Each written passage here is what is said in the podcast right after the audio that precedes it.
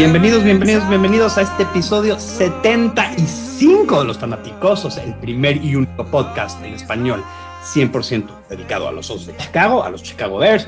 Hoy en la noche me acompañan los de casa, como siempre. Paul, buenas noches, ¿cómo estamos?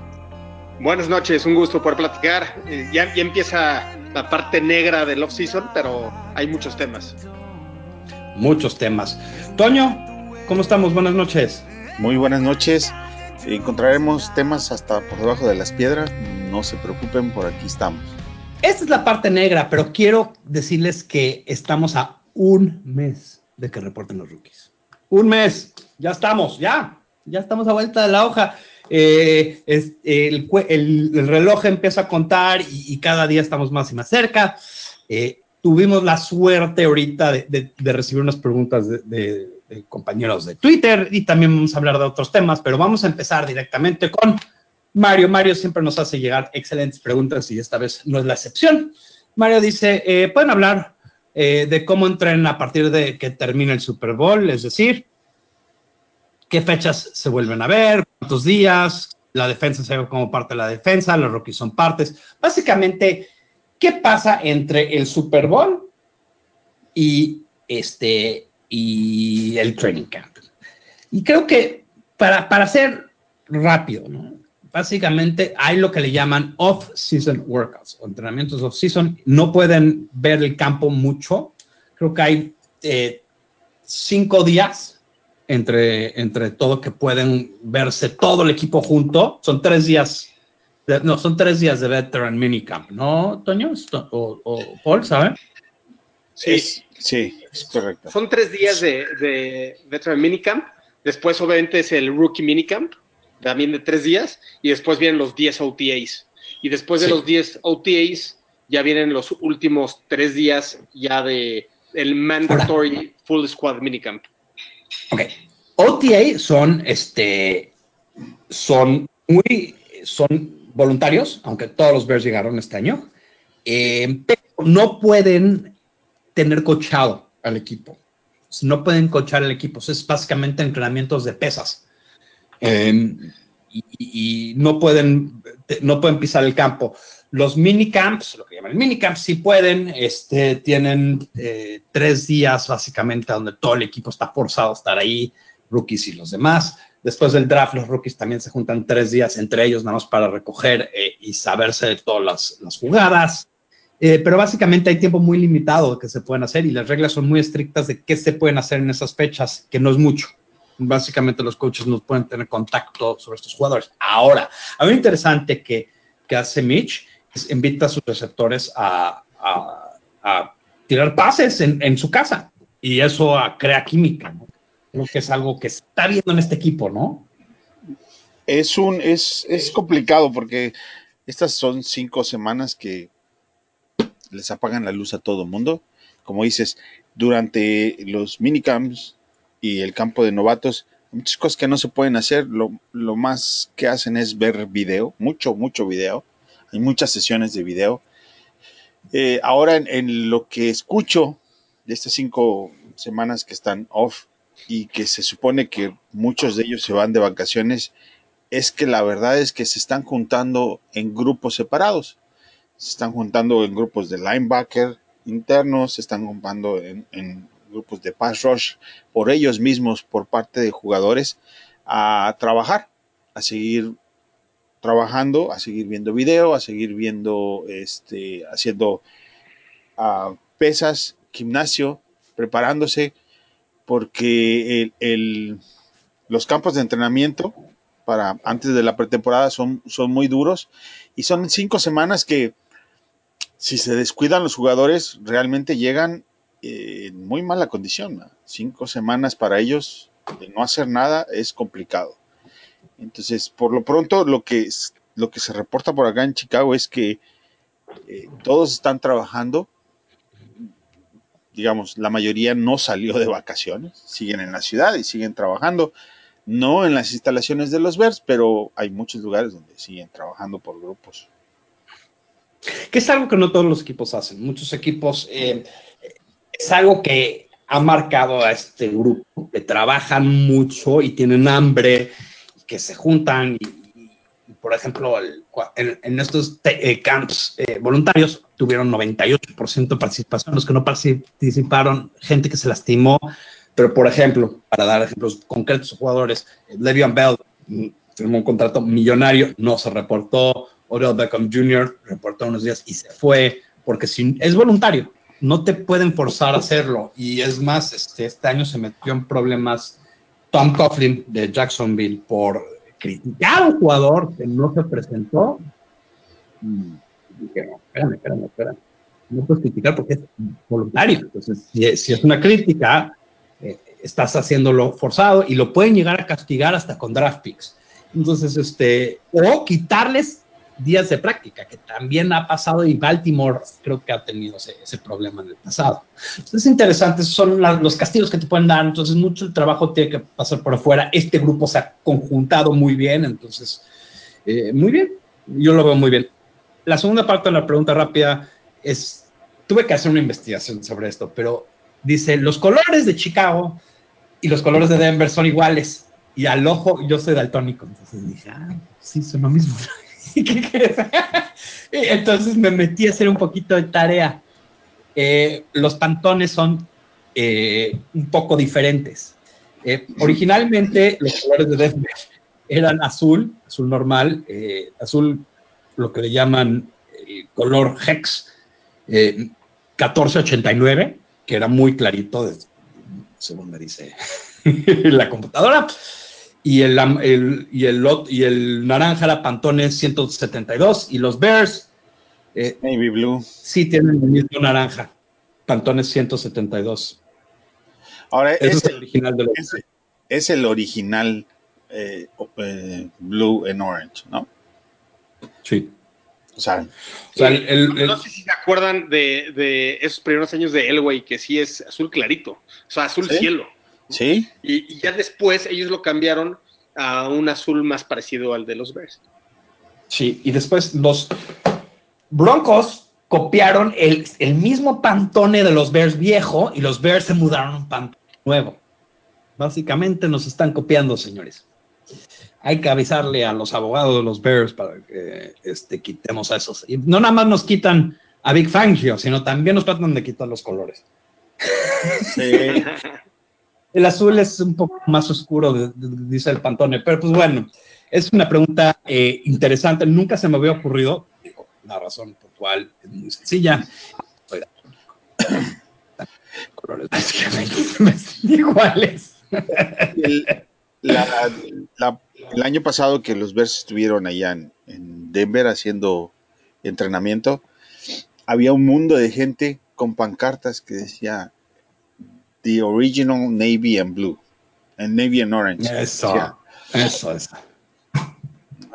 Les invadimos el estadio.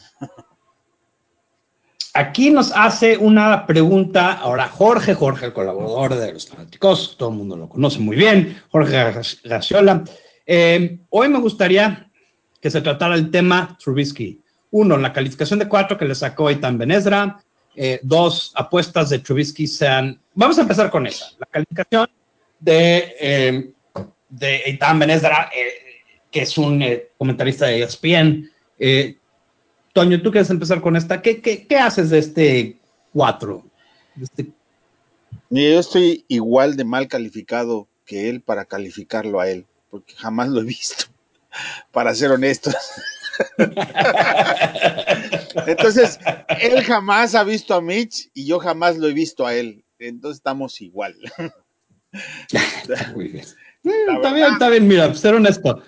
hay que ser honesto, está perfecto. Eh, no lo conozco, pero, pero darle esa calificación me parece como, ah, como el afán de querer ser el, diferente del grupo, ¿no? Siempre tienes un amigo que, que sale vestido medio así y lo ves, ¿no? No, no, creo que tiene sentido lo que dijo en lo más mínimo, en lo más absoluto. Paul, ¿tú, tienes un comentario aquí sobre Eitan Benesra? Sí, yo no, no puesto atención, evidentemente no ha visto el video y el video nunca miente, ¿no? Y, obviamente poner un 4 de 10, supongo que es 4 de 10, ¿no? E, es, es, totalmente eh, eh, falta de profesionalismo, ¿no? No hay otra. Yo, les voy a, yo voy a venir de otro lado. Yo, yo conozco a también En realidad me cae muy bien. Es una persona conocedora, pero no de fútbol americano. Eh, no es su culpa, porque en ESPN a veces, eh, ESPN, primero, Ethan es una persona muy conocedora, pero muy conocedora en el béisbol y en esports, deportes ahorita de estos nuevos de juegos de videos. Una persona de veras eh, que ha aprendido muchísimo de eso y lo explota y es una persona profesional y todo ese rollo, pero cuando viene el americano lo pusieron en un show y yo creo que los mismos productores dijeron, sea controversial, a toda costa. O sea, y si ves el video, y, te comento porque tú no lo viste, hasta la gente que estaba con el video se están burlando de él porque le preguntan, ¿quién, quién es, ¿a quién le das un 10? Entonces, Aaron Rodgers, ya sabes. ¿Y a qué coach le vas a dar un 10? No hay ningún coach de un 10, ni un, básicamente se están burlando de él. Eh, le dijeron que sea profesional, que, que sea controversial. Pero, no puede ser un changuito. O sea, me refiero, sales en la tele y te dicen brinca, ¿va? y tú brincas. O sea. no, no, creo que. Yo creo que. Yo te voy a decir lo que pasa. Estos canales necesitan tráfico. ¿Y qué estamos haciendo nosotros ahorita? Esta es la temporada más muerta. Estamos hablando de, de su comentario. ¿Cuánta gente no compartió ese comentario? ¿Cuánta gente no compartió ese video? Solamente por la controversia. Es lo que hacen, señores. Si de veras no le gustan, y, esos, estos, señores y señoras, si ustedes están muy enojados por un comentario que hace una persona, lo peor que pueden hacer es retuitearlo. Porque lo único que están haciendo es dándole razón por hacerlo otra vez. Si lo ignoran o si no lo citan con el arroba, si le dicen el nombre Eitan Benesra en vez de arroba, está mejor. Y te digo, la verdad, este, sí, un 4. Eitan, le tengo mucho respeto, sabe mucho de muchos deportes. El fútbol americano no es uno de ellos. Y, creo que Ciro Procuna en medio del video nada más se le, se le queda viendo con cara de, pues, ay, ay, ay, ay, te tocó, te tocó bailar con la fe ahora sí. Pero bueno, la segunda pregunta es muy, muy interesante y creo que aquí sí vamos a tener eh, mucho de qué platicar. Las, apuestas, sigue Jorge, ¿no? Las apuestas de que Trubisky se vuelva MVP son de 200 a 1. Yo quiero, yo quiero ser muy objetivo y no caer en fanatismos, pero estos dos puntos se me hacen fuera de realidad. O sea, el primero de, y también es de eso. ¿Qué opinan de ustedes? Entonces, ¿qué opinan de que Mitch Trubisky sea 200 a 1 eh, candidato a ser eh, MVP? Mira, yo voy a agarrar porque yo comenté sobre Mitch en la semana que um, el de las Águilas, él tuvo una temporada de MVP y se lastimó y no terminó. Tiene dos años que no termina una sola campaña. Y, el, y la campaña de nuestra, la anterior, tuvo una temporada de MVP. A lo mejor Mitch no tiene una temporada de MVP, pero ya tiene dos temporadas completas que termina y tiene un juego de playoffs más que el de las Águilas. El de las Águilas nunca ha jugado un solo juego de playoffs. Con todo lo que le están pagando. ¿eh? Mitch ya tiene un juego de playoffs. Me parece que lleva la delantera. Y no es importante si termina siendo MVP o no. Lo importante es que juegue bien para su equipo y que te dé un trabajo cumplidor. Yo siempre he dicho, de tu coreback, que esperas que sea cumplidor, que no entregue el balón en errores y que acierte los momentos difíciles. Eso busco de él, nada más. Yo no, no sé si ustedes esperan que Mitch sea MVP. Sería fenomenal, sería fantástico pero yo espero que termine en el top 8. Ese es lo único que le pido. Bueno, sí. Paul. Yo, yo no he puesto, la verdad, pero vería una gran oportunidad porque yo sí creo que es, muy probable que, acabe top 3. Y, esto no, no, no lo estoy aventando nada más está en su segundo año de una ofensiva que evidentemente es de alto octanaje. O sea, un poco quiero platicar de, esto. las ofensivas de Andy Reid que están generadas en, West Coast, en el sistema West Coast, que, que ha modernizado y ahorita lo están utilizando pues, básicamente cuatro equipos, ¿no? Eh, y, digo cuatro porque voy a incluir ahí Indianapolis, que ya tiene una versión de Peterson, ¿no? Entonces, evidentemente Kansas City, Águilas, Chicago e Indianapolis. lo pondré en ese orden.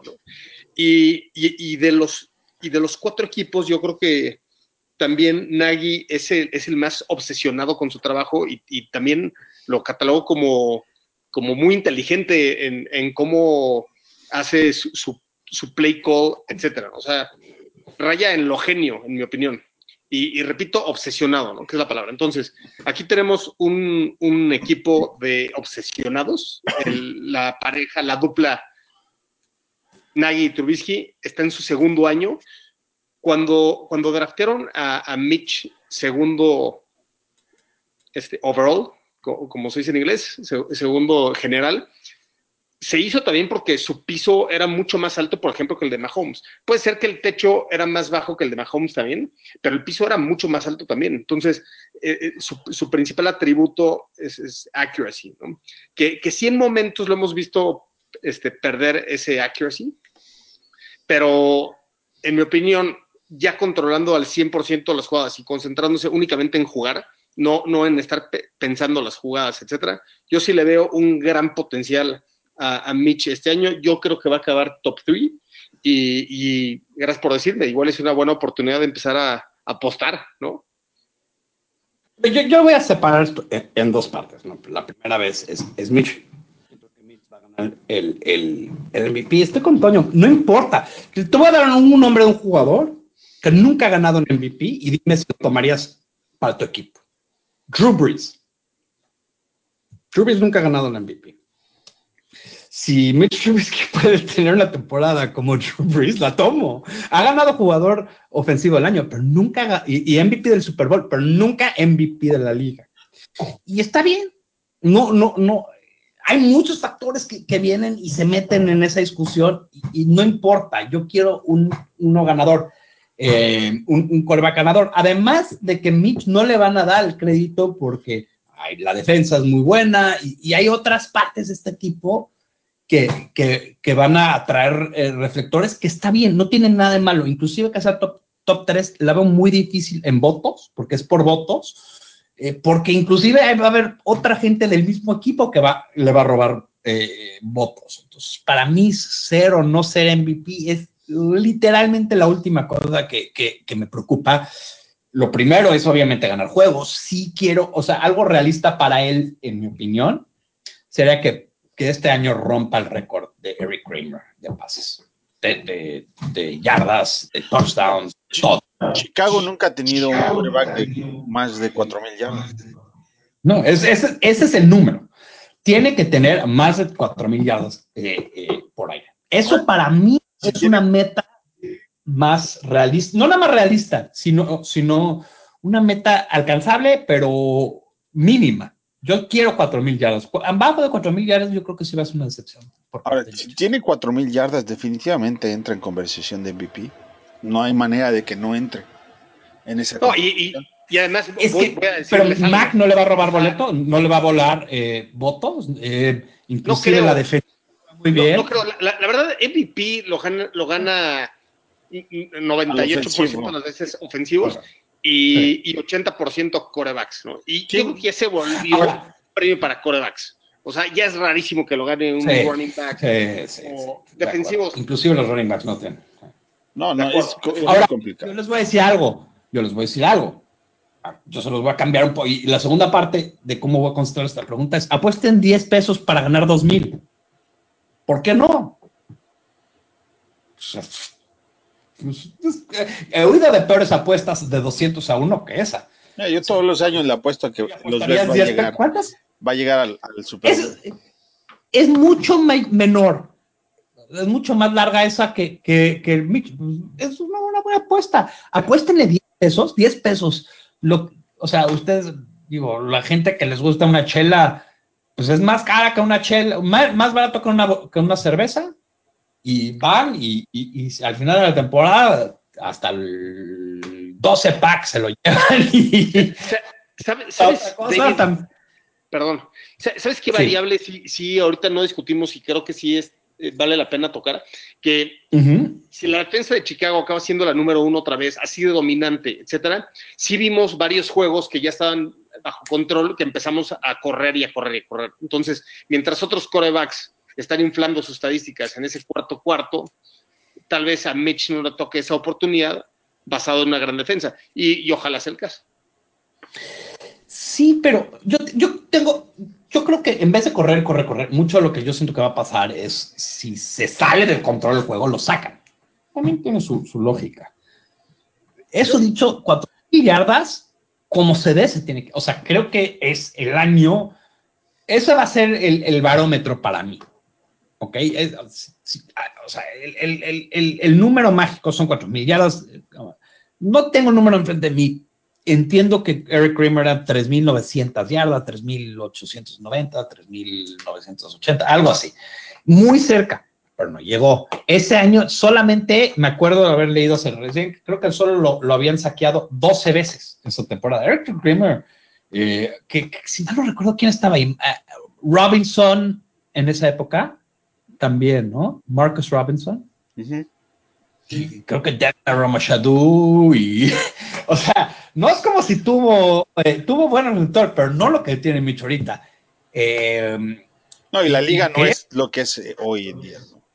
¿no? no, o sea, sí está todo puesto para que él llegue a esas cuatro mil yardas y creo que em, altas y bajas, ahí deberíamos estar haciéndolo, aunque es difícil decir altas y bajas con un récord. Podríamos saber altas y bajas de cuántas yardas esperas, Mitch.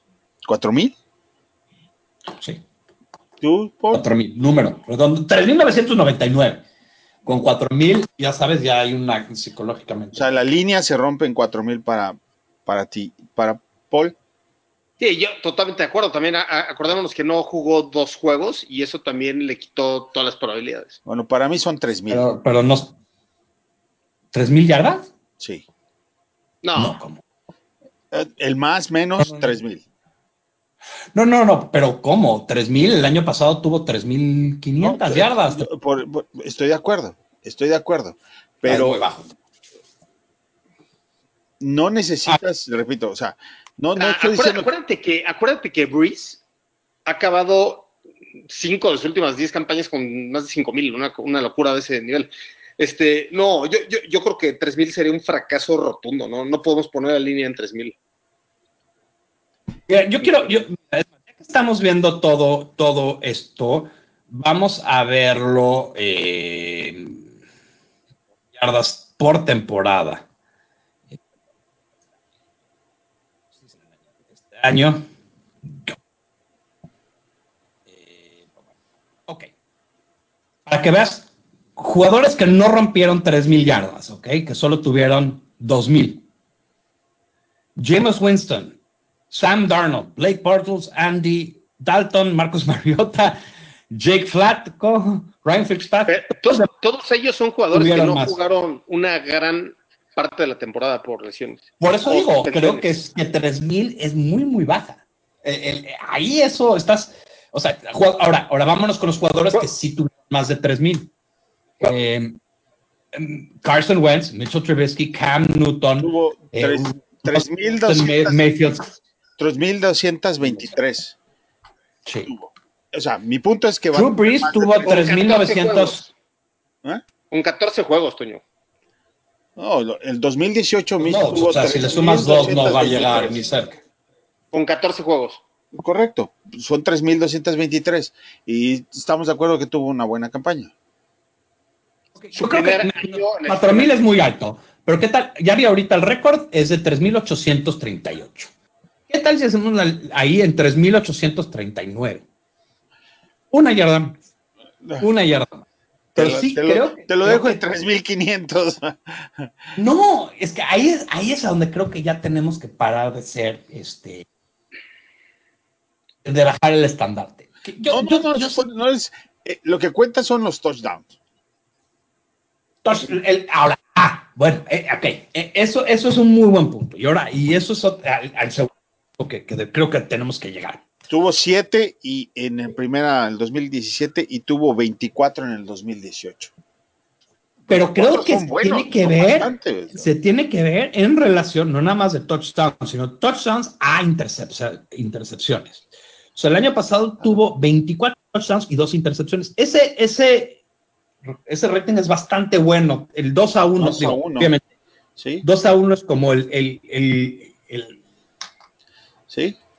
el medio. Es buena temporada, eh, cualquier cosa arriba es mucho mejor, cualquier cosa abajo de eso es no tan bueno. Entonces, creo que si queremos ponerle, eh, tuvo 24 touchdowns, creo que no sería mucho pedir 30 touchdowns. 30 touchdowns y 12 y menos o 12 o menos intercepciones. Menos de 12, por supuesto. Es más, la verdad es que yo, yo, esperaría, digo, sería, sería genial que no tuviera, no tuviera, más de 5 intercepciones en el año. Pero ahora vamos a ver, es, que eso es parte de lo que quiero, quiero ver, ¿ok? ¿Quién, de todos los quarterbacks, obviamente el que menos tiró es Aaron Rodgers, pero Aaron Rodgers eh, se conoce por, por eh, no, no, tirar intercepciones porque tampoco, porque quiere cuidar sus estadísticas, pues, así de plano. Eh, el jugador que más intercepciones tuvo este año, Ben Roethlisberger, interesantemente. Pero siempre tiene un mundo. Sí, porque tuvo 34 touchdowns. Entonces el 2 es más de 2 a 1, entonces ahí se le perdona. Eh, pero hubo varios de 15, entonces sí, sí estoy de acuerdo. Ok, vamos a irnos eh, con la élite de la liga. Eh, vamos. Es que. entonces lo vamos cerrando. Mahomes tuvo 50 touchdowns y, y, dos intercepciones. Es que creo que creo que tienes que ver los dos. El, el, ratio tiene es el número. Menos, de 2 a 1. Sí, menos de 2. O sea, yo, más, yo creo que hay que exigirle más de 3 a 1. Sí. Yo creo. Ok, me parece. Eso, esa parte me gusta. Interesante ese número. Sí, está, bueno tu, tu conversación, pero, por ejemplo, yo diría que si tiene 30 touchdowns, 12 intercepciones ya no suena nada mal. Sería, para que tengamos idea, para que tengamos una idea, Tom Brady el año pasado tuvo 29 touchdowns y 11 intercepciones. ¿Mm? ¿No te esa línea de, de Trubisky?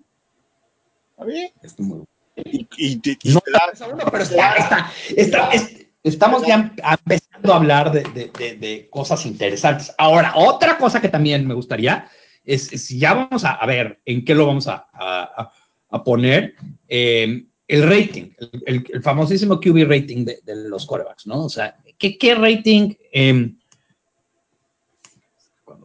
cuando, le pones de repente...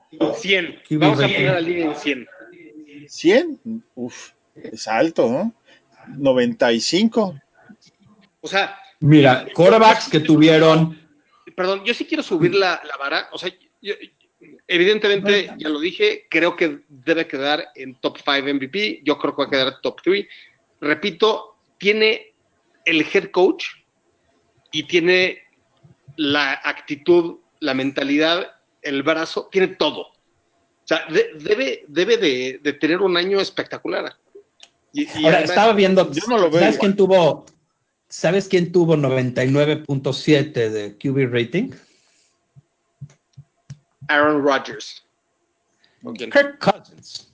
Exacto. te dice a veces que los números no importan. Entonces, cuando vemos, los números, ¿cuál es el más importante? ¿Cuál es el más importante? Para mí es, es pases completados y las pases completados, el porcentaje. 70%. Es alto. Es, alto, Bastante alto. Le estás pidiendo mucho a mi compadre. Pero está bien. No, bueno, yo, yo soy de la idea de que necesito menos del coreback y más de todo el, equipo en global. Que se repartan el trabajo. Lo, que pasa es que es, es también, o sea, yo, yo no estaría diciendo estos números o estas líneas este, tan altas si no tuviera un buen complemento a la ofensiva. La verdad es que tiene una muy buena línea que está prácticamente en su cuarto año juntos, ¿no? Pero yo también te diría, estoy viendo los números y tampoco no es un buen indicador el porcentaje. Te voy a dar el ejemplo. Ok, el número uno es Drew Brees. Eh, ¿quién, crees que es número tres, aunque no jugó toda la temporada? Mike Lennon. Ok, vámonos a, pero, gente. Pero, tienes ah, que ver cuántos juegos. Que tiró dos pases. Kirk Cousins. Kirk Cousins acabó la temporada con el 70%. Al final del día hay un número que importa. Wins. Ese, ese es el número que importa. Pero eso no depende enteramente del coreback. No, pero creo que por eso, por eso, y, me voy a ir un poco a una tangente y, creo, que lo, creo que es muy interesante lo que dices. Los números no cuentan toda la historia. Los números nunca cuentan toda la historia. Porque tú puedes, por eso odio a Pro Football Folks. Porque ellos te agarran y te dicen, Mitch jugó mejor su primer año que el año pasado. Cualquier persona con dos ojos que vio los partidos de los Bears te puede decir que es, obviamente es falso. Tú puedes decirme, es que yo vi todas las jugadas y le puse una calificación a cada la jugada y así salió. Bueno, entonces está mal la manera de sacar tus números. Así de sencillo. Yo siento que al final del día sí hay números que nosotros tenemos en mente que queremos que Mitch gane, pero al final del día que queremos que haga como haga, que cuando lo necesitemos, en, esos, en ese último drive, en, los últimos cuatro minutos de juego, cuando necesitamos que haga pases para matar el reloj, eh, eso, eso, eso, eso, eso es la diferencia entre un, eso es Oye, tabla y un gran coreback. Y ahí, te va un, ahí te va un número bajo que voy a tirar, y no es de Mitch. 80% field goals, arriba o abajo. Dios. Arriba. Yo, o sea, si estamos, yo esperaría que. No, yo esperaría que no tiren ninguno. yo le he ah, dicho, yo le he dicho que se vayan al los kickers al, al, a de vacaciones, ve por dos en conversiones y juega cuatro. Vámonos. Oye, ya, llevamos, ya, llevamos, varios años sin llegar al 80%, ¿no? Creo que llevamos tres años. o sea, yo la verdad es que eh, no, tenemos este. O sea, sí, yo, no puedo vivir en un mundo donde no estamos este, arriba del 80%. Si no estamos en 80%, vamos a, de veras. Eh, quiero, que sepa, vamos, nada más estoy checando los números ahorita rápido, para que vean quién estuvo menor de, 70%. Esa es la diferencia. Menor de 80%. Estuvo Steven Hauchka de, de Buffalo, estuvo Alex eh, Cody Parkey, Cairo Santos, Dan Bailey, Caleb Sturge, mucha gente que ya los cortaron. Eh, básicamente 80 o arriba es el número 30 de la liga. Es que, la verdad, es que la verdad, el, pateador a la hora debe tener una efectividad del 90%. Si no, no te sirve. No, o sea, 90, eso sí, 90 serías el. Ok, 90 es muy interesante porque sería el número 14. Está bien, ¿no? Media tabla. Si no es 90%, no te sirve. Que estamos en Watkins. Pues 90% es Justin Tucker, que el año pasado batalló, normalmente es automático. Em, tuvo el 90% y él fue el 14%. Pues creo que es este. Robbie Gold fue el 1, ¿no? Robbie Gold eh, fue el 5, peor que los primeros cuatro tuvieron 100. Robbie Gold falló uno. Pero los primeros cuatro fueron este, exacto, los primeros cuatro, tienes toda la razón, estoy viendo ahorita, los primeros cuatro eh, jugaron pocos juegos, tuvieron muy pocos. Robbie Gold, si pones un mínimo, eh, fue el número uno con Aldrich Rojas. Ya. Ah, Rosas, perdón, de los, de los Giants. Eh, que también salió de la nada, vamos a decirlo, no, nadie tenía a Aldrich Ross. La mayoría de los, de los pateadores salen así. El problema para los Bears es que no le ha salido nada. Ninguno. El problema de los Bears es que no va a ser ni Fry ni Piñero, ¿no? y vamos a puede ser, puede ser y no puede ser. A mí no, a mí creo que hemos dicho esto muchas veces, ¿no? Es difícil medir presión y cómo, pero ya ahora yo te puedo decir que estas prácticas que ha tenido eh, eh, Nagy sí es, la presión de estos cuates ya es real. Esto sí es como estar en un partido de la NFL, porque saben que si fallan uno, se van a su casa. No se tienen que esperar hasta la temporada. Aquí es, tú, con estos viéndote, ya te vas a tu casa. Espérate a la pretemporada, que haya 20 mil personas ahí en, este, viendo la práctica. Esa va a ser presión. Se los van a comer vivos. Y, quiero, quiero eh, eh, estaba oyendo, hay un podcast inglés muy bueno, eh, se llama Hogan Jones. Hogan Jones son dos reporteros Chicago, muy, muy conocedores, excelente podcast, si tienen la chance de oírlo. Segundo solamente fanáticos. y ellos dicen, muchos de estos, aunque, aunque patean la pelota y se veía que la pateaban y no fallaban, la pelota no se veía bien saliendo del pie. Yo cuando fui al partido del año pasado de San Francisco contra Chicago, me tocó ver a Cody Parkey practicando junto a Robbie Gold. El segundo que yo vi a Robbie Gold patear el balón y vi a Parkey, dije, es que hay una diferencia enorme. A Robbie Gold explota la, pelota y va así por el centro. Y el otro como que sí la llegaba y, no la fallaba, pero no, no explotaba el balón. O sea, no era un golpe severo. No, se, se notaba que había una diferencia enorme en práctica. Te estoy hablando de además, uno la metía hasta arriba del, del goalpost con mucho espacio entre los dos y el otro como que no tenía el mismo poder, no tenía la misma fuerza, el, balón como que se tardaba más en llegar, se notaba que había una falta de fuerza o, en comparación, ¿no? y creo que y, la trayectoria, ¿no? O sea, porque cuando la bola va baja, también hay muchas más probabilidades que lo bloqueen, ¿no? Exacto. Que fue la controversia. Y es parte de, es parte de esto. Tienes que, o sea, eh, es parte del juego. Es parte del juego. La verdad, este, este problema, esta, este, esta competencia apenas empieza.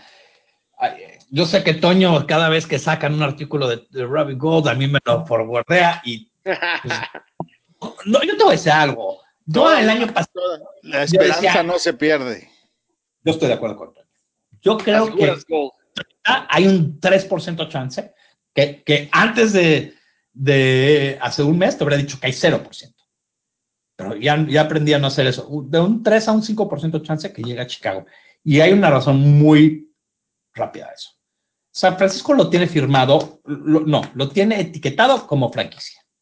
Ellos, si él no quiere jugar, les puede manejar una sucia y esta es. Agarra, no practica nada en training camp. Se espera la semana uno. Si todavía no le quitan el, el, tag, se espera dos o tres semanas y después firma. Y después ahora tienen que hacer un roster change y, quitar el que estaba ahí. Se, se va a armar un drama enorme. y ellos no lo van a San Francisco no va, y él, es capaz de decir, me, espero hasta la semana 10 y firmo un contrato. A ver, a ver cómo lo haces. Pues, pero ¿a poco, si tú eres GM de San Francisco, tolerarías que tu pateador, que lo tienes tagueado, no se presente a los campos de entrenamiento? Digo, no estás hablando. Que, tiene la opción? Agarrar otro como los ver. Oye, y, ah, lo van a agarrar. Hablando, van a agarrar de esto. Eso, lo van a agarrar, ese es el problema. Y entonces los va a poner en reglas. Pero, una cosa es que tienes al corredor número uno de la liga versus el pateador número uno de la liga. Es número uno, digamos, en el mismo escenario. O, como lo hizo uh, Bell, ¿no? En Pittsburgh. Pero hay una gran diferencia en lo que representa en yardas contra lo que representa en puntos. O sea, el pateador representa mucho más puntos quizás que el corredor. Hmm. Por algo Robbie Gold es el, líder anotador de todos los tiempos en, los Bears, por la cantidad de puntos que puede llegar a ser. Entonces, la posición sí es muy, muy importante, pero eh, mediáticamente se ve muy mal que, que te veas dominado por un pateador. Y el tipo ese es mediático. ¿Y qué haces si eres San Francisco y vas con, o sea, los puede poner en jaque en muchas situaciones porque si, imagínate empiezan a, jugar y el que traen falla. O, o la otra opción, ¿qué hacen si juega tres juegos y Robbie Gold dice, no, yo me voy a con mi familia en Chicago? y el cuate está perfecto después de tres semanas, su valor baja. Y ahora los Bears pueden decir, pues mándamelo a mí por una séptima. Mi, punto es que si llegan los campos de entrenamiento y él no ha, no ha firmado o no está, no se presenta con San Francisco, la presión es para Chicago. De buscar a San Francisco y de ofrecer. Sí. Yo creo que yo creo que más, yo te diría, no al principio, pero ya rumbo al final, Chicago le va a ofrecer una séptima. Es que, imagínate todo, eh, todo lo que está sucediendo con los pateadores en Chicago. La ciudad está harta del tema. Los medios están hartos del tema. Y la presión va a ser demasiada. Estamos hartos, pero ahí estamos platicando del tema. El, el es que no puedes hablar de nada más que, no sea un equipo completo. Y no lo tenemos, porque el pateador falta. Oye, y cambiando de tema y metiéndome en, en, otro rollo total, la verdad es que increíble que un jugador que tiene tantos años de, veteranía pueda ser tagueado, ¿no? O sea, como que lo entiendes alguien en su quinto año, sexto año, que es, se acaban los contratos de rookie, ¿no? Pero, o sea, ¿en qué año está Robbie? ¿11? No, ya sí, sí. ¿12? pero es por la, economía. Yo tengo una pregunta más, porque quiero, no se me puede olvidar, porque eh, sí nos hicieron llegar a otra pregunta y creo que estaba muy, muy buena y, creo que es diferente a, muchas preguntas que hemos recibido en mucho tiempo y se las quiero leer eh, un segundo y les va a gustar, se los prometo. Me dice, la verdad es que soy un gran, nos pregunta Paco Almaguera, Paco, de repente saca, se desaparece y de repente aparece con grandes preguntas, Paco, no te desaparezcas, esto me gustó mucho. La verdad es que soy un gran fan de Ryan Null Sé que difícilmente hará el equipo, pero viendo el tamaño que tiene, la velocidad y las manos, creo que sería ideal un cambio de posición a tight end, ya que estamos delgados en la posición. Suena muy descabellado, ¿qué piensan? Solo no sé qué tan bueno sea bloqueando, aunque tengamos un gran entrenador de línea eh, ofensiva. Em, ¿Qué piensa? Se me hace una excelente pregunta. Eh, Paul. A ver, ah. yo no creo que sea la mejor opción porque no es muy alto. Que, eh, tengo entendido que mide 6 pies 2 pulgadas y efectivamente tiene cierto poderío. Pero si hay alguna posición en la que vaya a cambiar es de half a fullback, en mi opinión. Que, que en algunas jugadas sí se puede alinear en Tyrant pero moverlo a Tyrant de, de manera full time no, no, no creo que sea la mejor opción porque no, no estaríamos explotando sus talentos, ¿no? Es esa, ese como poderío en las piernas que tiene. Esa es mi perspectiva. Toño. Mm, mi duda es, es si para los que llevan muchos años jugando esa posición les cuesta trabajo adaptarse a la liga de la NFL, ¿qué nos hace? El bloqueo, que nos hace pensar que este muchacho puede hacer la transición de manera inmediata, porque si no te sirve de manera inmediata, no te sirve. Ahora, yo, te voy a poner una posición que, que nos ha hablado, y esa es H-back. H-back es esa posición que es medio running back y medio tight end, que no sé si se acuerdan a Evan Rodríguez que lo trata Rodríguez, Rodríguez, eh, que lo van a meter ahí. Eh, creo que es una posición que le podrían hacer ahora, como, como mencionó Paul y como recalcó eh, Bloquear es de las cosas más difíciles en esta liga y más en una posición donde de veras es bloquear, no nada más meter la cara, es de veras mover a alguien. sí, básicamente left tackle, ¿no? O right tackle, o sea. Es que no va a ser eso, pero un H-back, inclusive un fullback, necesita a un nivel muy alto. No es cualquier persona que puede bloquear así. Este, no estás pidiendo que nada más meta la nariz, estás metiendo que se meta contra un linebacker y, lo mueva de punto B. Eso no está sencillo. Y solo profundizando este último comentario, que, digo, al final del día es como un left tackle, right tackle, porque va exactamente contra el jugador que iría el left tackle o el right tackle. Pero un H-back no, porque un H-back viene atrás. Correcto, no, no, me, me, refiero a Tyrant. O sea, ¿por, qué no? Por Tyrant. Mm. Y efectivamente, el, H-back va, a bloquear al linebacker. ¿no? Es que el H-Back es, una, es, una de esas posiciones híbridas que no, todos los equipos manejan. es una posición interesante para Ryan Null. Ahora, la, segunda pregunta eso es, puede quedar con el fullback, está bien. El año pasado sí cargamos un, un, fullback en el roster que me impresionó porque además no jugó. No, y no era versátil y, no, no, o sea, la verdad era, era el más rápido. Cacha, la pelota muy bien. Entonces creo que, mira, Nagy siempre ha dicho que él quiere playmakers. Si nadie puede demostrar que puede, que puede bloquear, que no es fácil, porque nunca ha demostrado que lo puede hacer. Oye, pero, perdón, si, si, si nos acordamos de los juegos de pretemporada donde jugó de fullback, algunas jugadas, lo hizo mucho mejor que Burton. La verdad fue una sorpresa para mí enorme que se haya quedado Burton. Y la única razón por la que se quedó Burton era porque era el mejor amigo de Mitch, roommate, mejor amigo, etcétera. Pero ya no está, ya no está bajo contrato, entonces ya no tenemos ese problema este año. Va a estar muy interesante. Creo que, creo que si me preguntas ahorita, tiene un 30% de chance quedarse en esa posición de HVAC. Y, y si no se queda en esa posición, ya no se queda. Yo, creo que concuerdo con el porcentaje, pero en fullback.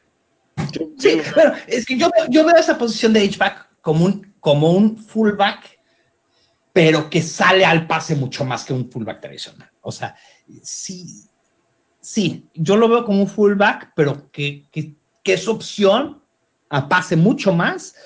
Los Raiders tenían a, uno muy bueno que lo usaban en ese, eh, eh, en esa índole, no me acuerdo cómo se llama este pero, en Tampa, Alstott, ¿no? Eh, no sé si era half o full, pero corría como full. Alstott, increíble Alstott, qué bruto. Aunque yo creo que Nal, imagínate, tener una arma que puede bloquear, que lo empiezas a bloquear 8 de 10 jugadas, pero en dos sale y tiene la rapidez para agarrarle la espalda. Ahora, 8 de esas jugadas va a tener que bloquear y tiene que demostrar que puede. Yo les, y, creo que yéndome con 30% es alto, pero, pero sí siento que tiene una chance y es en esa posición híbrida. lo, eh, único malo es que está compitiendo con un draft pick, ¿no? Está compitiendo con White y White tiene un atributo enorme con velocidad. Yo, yo creo que a, final del día son equipos especiales. ¿Quién, quién es más confiable en equipos, en equipos especiales? ¿Nal o White? Y el que sea más confiable ahí va a quedar. Aquí lo, ahí tú acabas de, de pegarle la, única ventaja de White es que él va a regresar patadas. Y Nal no puede regresar patadas. Y eso sí va a ser a favor totalmente. Pero de repente necesitas un gunner, de repente necesitas a gente que, que, haga la tacleada y si, y no, si piensas que eh, no lo puede, que White nada más es un regresador de patadas, solamente un regresador de patadas, creo que...